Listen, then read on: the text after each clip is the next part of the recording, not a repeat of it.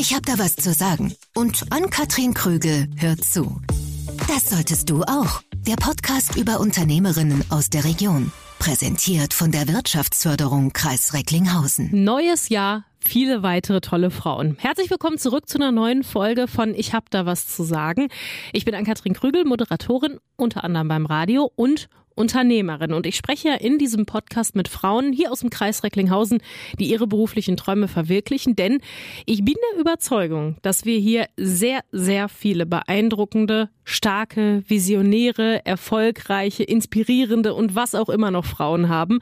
Und genau die will ich finden, die will ich kennenlernen und letztendlich euch natürlich vorstellen. Denn, und das glaube ich auch, diese Frauen haben so viel zu sagen.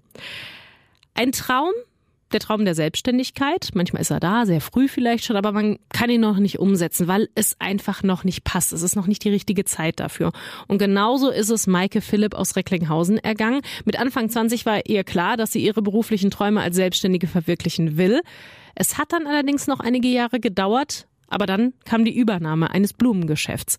Und ich spreche mit der Floristin über die Balance als neue Chefin in einem bestehenden Betrieb immer am Ball zu bleiben und das Ganze dann auch noch mit einer Familie, mit ihrem kleinen Sohn nämlich in Einklang zu bringen.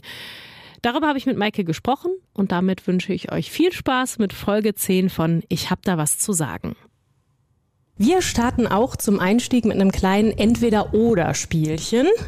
Ich nenne zwei Begriffe und du entscheidest dich für den, der dir am besten passt. Ja. Träumen oder machen? Machen. Ausschlafen oder früh aufstehen? Früh aufstehen. Ist beim Beruf wahrscheinlich auch nicht unangebracht. Bereuen oder Chancen in Fehlern sehen? Chancen in Fehlern sehen. Übernehmen oder neu gründen? Übernehmen. Selber machen oder Aufgaben verteilen? Selber machen. eigentlich ist das schon, das ist, das letzte ist eigentlich eine rhetorische Frage, weil ich glaube, mit, mit niemandem, der in einem unternehmerischen Bereich tätig ist, von dem hört man ausschließlich äh, Aufgaben verteilen. Also das selber machen ist doch ja. durchaus ganz groß. Wir sitzen heute nicht bei dir im Laden. Bei den meisten Frauen komme ich ins Unternehmen, schaue mir an, wo sind sie tätig, sondern wir sind bei dir zu Hause, denn du bist nicht nur Unternehmerin, denn du bist auch Mama und dein Sohn sitzt auf deinem Schoß. Genau. Wenn da Geräusche kommen, dann wisst ihr auf jeden Fall, woher sie kommen. So, Laden habe ich gerade schon gesagt, denn du bist Floristin. Das ist jetzt so wie ich das bisher kennengelernt habe, kein klassischer 9-to-5-Job. Wie vereinbarst du das mit Familie und Mama sein? Schwierig teilweise. Das zu managen ist äh, manchmal echt eine Hausnummer. Jetzt ist er seit September in der Kita, da ist es etwas einfacher geworden. Aber als er noch nicht in der Kita war, war es wirklich sehr, sehr schwer. Also meine Mutter ist oft eingesprungen oder die Mutter von meinem Mann hat uns unterstützt. Aber dadurch äh, konnte ich nicht viel im Laden sein, was äh, zwingend erforderlich ist als Unternehmerin. Man muss vor Ort sein. Konntest du das irgendwie vorher vorbereiten, planen, Dinge in die Wege leiten oder war das so ein Prozess, dass du gemerkt hast, okay, jetzt ist mein Kind da, ich muss jetzt irgendwie doch länger rausbleiben, weil es anders nicht funktioniert? Ich musste schon vieles auch einfach aus der Situation heraus neu planen, weil ähm, man, man kann sich das vorher noch alles so gut überlegen, wie man möchte, aber letztendlich kommt es dann doch anders, als, als man sich das gedacht hat.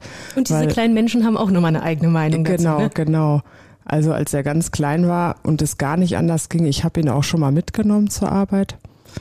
Ähm, aber äh, letztendlich, als er dann schon größer war und krabbeln konnte oder laufen konnte, da ging es dann auch gar nicht mehr. Weil gerade im Blumenladen, da steht ganz viel rum, wo mhm. kleine Kinder nicht dran sollten und äh, da kann man nicht bei arbeiten. Also im Homeoffice ist es doch was anderes. Also ist so Unternehmerin schon, Unternehmerin und Mutter sein schon eine Doppelbelastung per ja. se, ne? Weil ich sag mal so, Ganz provokant in der Anstellung wäre es einfacher gewesen. Ja, ja. Es ist eine Hausnummer.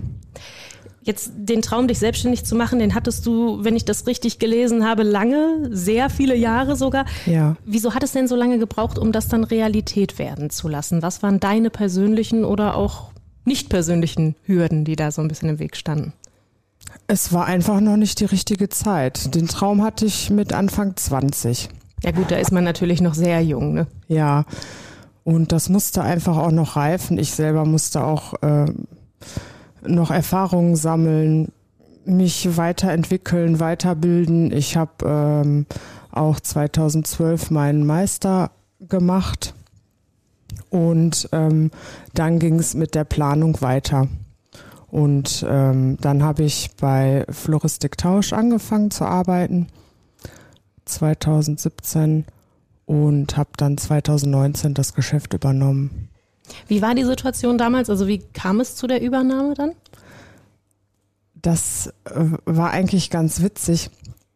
Ich kenne die Frau Knobtausch und Herrn Tausch schon relativ lange. Frau Knobtausch kenne ich aus dem Prüfungsausschuss. Und wir hatten uns immer viel unterhalten, habe ich ihr erzählt, dass ich mich auch gerne selbstständig machen möchte und die Gespräche wurden intensiver und irgendwann sagte sie zu mir, du kannst eigentlich auch unseren Laden übernehmen, aber mein Mann weiß das noch nicht. Na gut, letztendlich, auch wenn ich das äh, vielleicht nicht so laut an einigen Stellen sage, entscheiden wir ja doch, wo der Hase ja, läuft. Ja, ne? ja. Muss ja man das noch nicht wissen. Ja, also die hatten das schon überlegt, mhm. aber äh, wer das jetzt übernimmt, das war halt noch, stand noch nicht fest. Und deswegen sagte sie das so und dann haben wir uns halt zusammengesetzt und das geplant. Ja. War das denn in dem Moment, als sie das gesagt hat, so für dich vom Gefühl her so ein Ja-Moment? Also klar, ja. ist auf jeden Fall das, was ich will. Also das ist schon ja. so wie gemusst ja. sich angefühlt hat. Ja. ja. Ich habe ihr gesagt, ähm, ich schlafe die Nacht drüber, weil man das so macht. Sagt man so, ja. Ja. Und ich habe direkt am nächsten äh, Morgen dann äh, gesagt, dass ich das mache. Ist es dann relativ schnell umgesetzt worden oder war das ein längerer Prozess, der ein bisschen mehr Planung bedurfte? Wie ging es dann weiter? Das war ein etwas längerer Prozess. Das, als wir das äh, besprochen hatten, das war 2016 vielleicht, Ende 2016. Und dann habe ich ja 2017 dort angefangen zu arbeiten, erstmal zwei Jahre da gearbeitet. Mhm um die äh, betrieblichen Abläufe kennenzulernen, die Kunden kennenzulernen, die äh, Kollegen kennenzulernen, das ganze betriebliche Geschehen kennenzulernen, den Einkauf und die, die Saison kennenzulernen und die haben mir alles gezeigt und mich eigentlich dahin geführt. Und dann, äh, ja, dann war 2019 die äh, Übernahme? Also ich hatte im, im letzten Podcast mit der Wirtschaftsförderung unter anderem über dieses Übernahmethema auch mal gesprochen, weil es ja mittlerweile gerade auch im handwerklichen Bereich viel mehr Unternehmen gibt als Nachfolgemöglichkeiten. War mhm. das bei, bei deinen Vorgängern auch so, dass die eigentlich gar keine andere Wahl hatten und das Geschäft sonst hätten schließen müssen, wenn jetzt du nicht als Übernahmemöglichkeit da aufgetaucht wärst? Ah, die hatten auch andere ähm, Personen. Ups. Mein Sohn spielt an dem Kabel. Das ist gar kein Problem. Wir haben ja gerade schon über die Doppelbelastung Unternehmerin ja, und Mutter ja. gesprochen. Warum soll es in der Podcastaufnahme anders sein? Also es waren auch andere Bewerber und es kam aber nicht der Richtige in Frage oder es war nicht der Richtige dabei, der vom Stil und vom Wesen in den Betrieb passte. Was glaubst du, warum du die genau passende Person dafür warst oder auch bist hier? Ich habe mit Frau Knobtausch da äh, letztens noch drüber gesprochen, weil sie sagte, dass wir ähm, ähnlich sind vom Stil mhm. und irgendwie ähm, seelenverwandt sind. Also es musste genauso kommen, ja. wie es gekommen ist. Ja. Was sagst du jetzt rückblickend war für dich das härteste bei der bei dem Weg in die Selbstständigkeit, also als du Unternehmerin geworden bist? Was war so die die größte Schwierigkeit oder die Sache, an der du am meisten arbeiten musstest? Der Weg in die Selbstständigkeit. Mhm.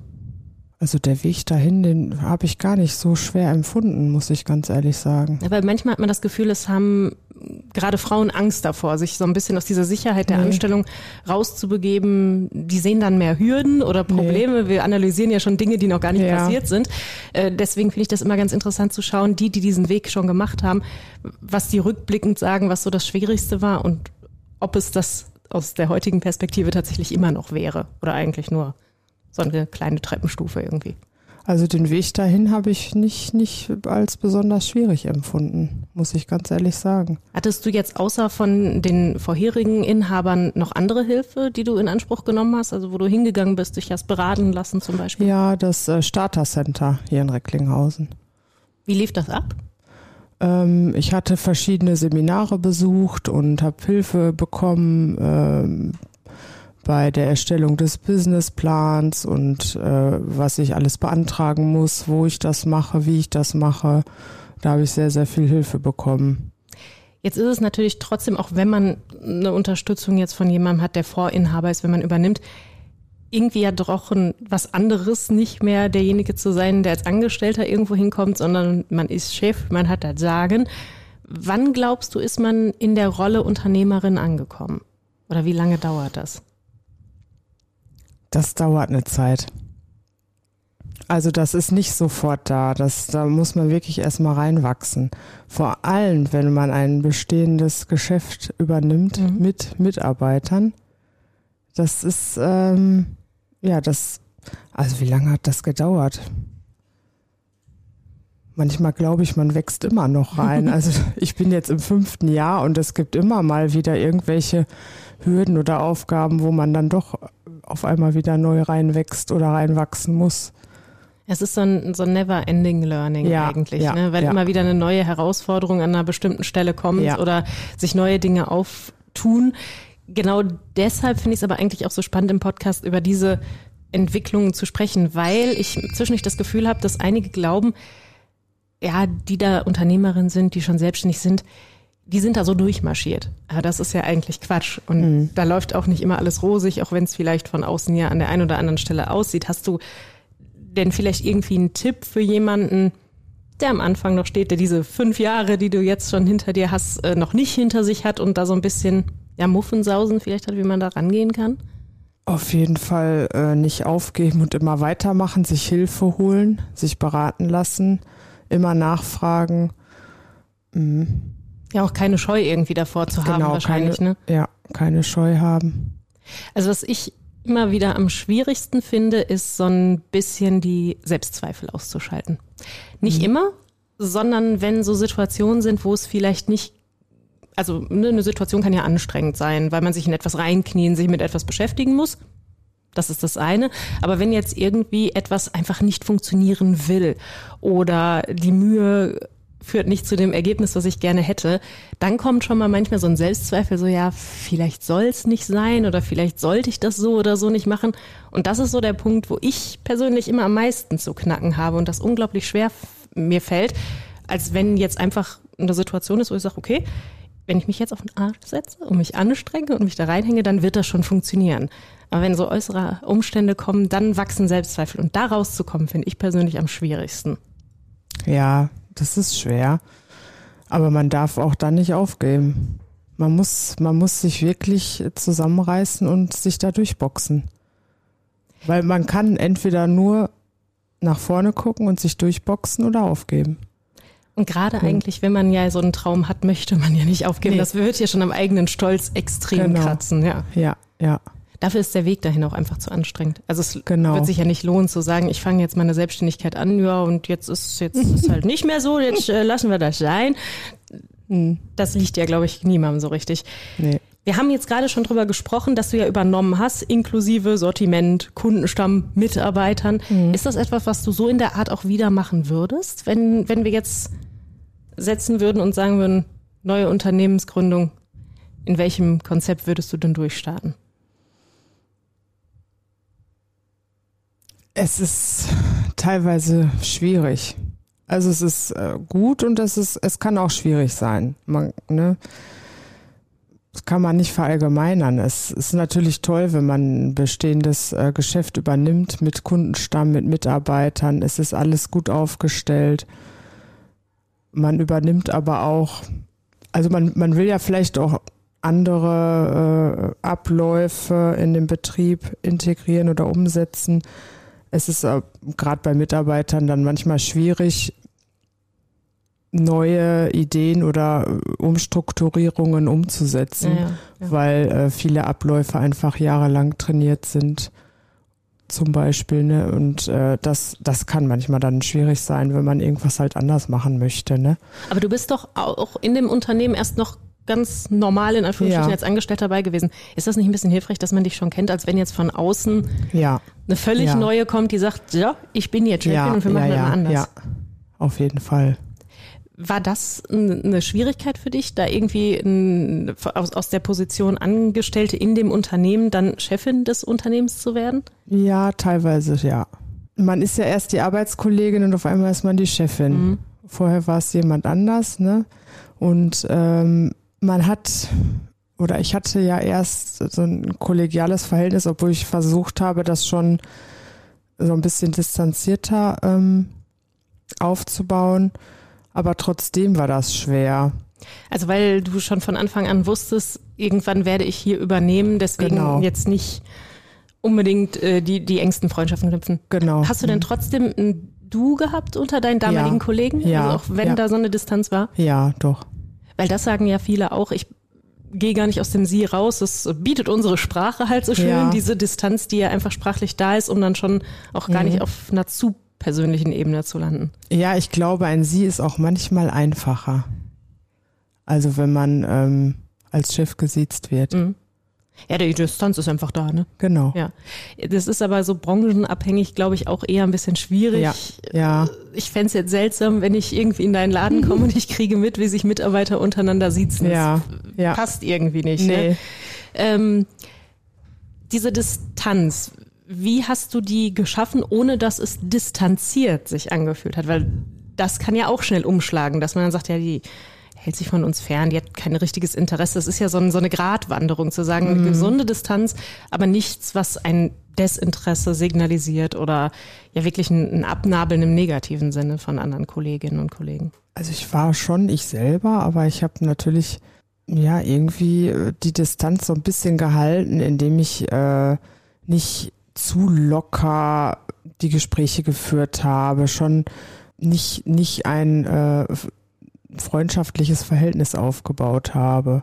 Dass ich äh, nicht zu viel Privates erzählt habe, zum Beispiel schon ein bisschen was, aber jetzt ich weiß nicht, was Kollegen manchmal untereinander sich alles erzählen, aber Nur beim Kaffeeklatsch in der, in der Ja. Teeküche kommt schon einiges manchmal auf genau, Tisch, ne? also schon ein bisschen Privates auch Ja. erzählt, auch, ne, wir haben auch Witze gemacht, aber ich habe immer versucht, das so ein bisschen, ähm, ein bisschen äh, distanzierter zu halten dann. Genau. Glaubst du, das ist essentiell für eine Situation, in der man dann irgendwann Chefin wird aus einem Team heraus? Ja. Ich denke, dass wenn man zu locker ist, dass man vielleicht nicht unbedingt so ernst genommen wird. Mhm. Es wird Ja. wahrscheinlich ja dann in dem Moment halt richtig problematisch, wenn du mal auf den Tisch hauen musst. Ja. Also ne, nicht, wenn nicht in den alltäglichen Entscheidungen eine Bitte, kannst du mal das kurz wegräumen, das wird vielleicht nicht das Problem sein, aber wenn Mhm. jetzt irgendwas schiefgelaufen ist und dann dem, mit dem man am Tag vorher vielleicht noch mit dem Kaffee in der Hand in der Theke den letzten Klatsch von zu Hause und äh, Mhm. die hat übrigens das gesagt, ausgetauscht hat und dann sagen muss so, du hast gerade Scheiße gebaut und jetzt musst du bei mir gerade stehen. Also dann Mhm. glaube ich, wird das extrem schwierig, also aus beiden Perspektiven ja. Ja. auch. Also wir reden ja jetzt gerade aus der unternehmerischen Perspektive, wenn ich mir jetzt aber andersrum vorstelle, ich bin deine Mitarbeiterin und wir haben uns vorher privat unterhalten und auf einmal kriege ich einen Anpfiff, dann fühle ich mich natürlich auch wenn ich vielleicht weiß, aus einer ganz rationalen Sicht, das hat jetzt was mit dem reinen Job zu tun, ich habe gerade Scheiße gebaut und ich muss dafür gerade stehen, klar, ist es ja trotzdem nicht nur die Chefin, die mit mir gerade spricht, sondern immer noch wer anders und dann geht's mir da auch als Mhm. Ja. Mitarbeiter vielleicht zu Ja. persönlich nah und dann hast du Ja, eine Kluft hinterher. ja, ne? ja, genau. Du hast ja ziemlich viele Aufgaben so als. Chefin. Äh, Steuern machen. Dann Ja. in deinem Fall sind es äh, Kunden auf der einen Seite, Händler auf der anderen Seite. Dann gibt's ja ein Büro mit sicherlich, äh, Sicherheit auch. Das Ganze muss organisiert werden. Telefon klingelt mutmaßlich, dein Sohn auf dem Schoß, der gerade auch noch mitmachen will. Ähm, offenes Ohr für die Angestellten, wir haben ja gerade schon ein bisschen drüber gesprochen, auch wenn man Distanz wahrt, ist man ja trotzdem auch noch nah dran. Was ist deine liebste Aufgabe von den allen, die du so jeden Tag machst als Unternehmerin und was ist die, die die meiste Herausforderung mit sich bringt? Gerade der Sohn.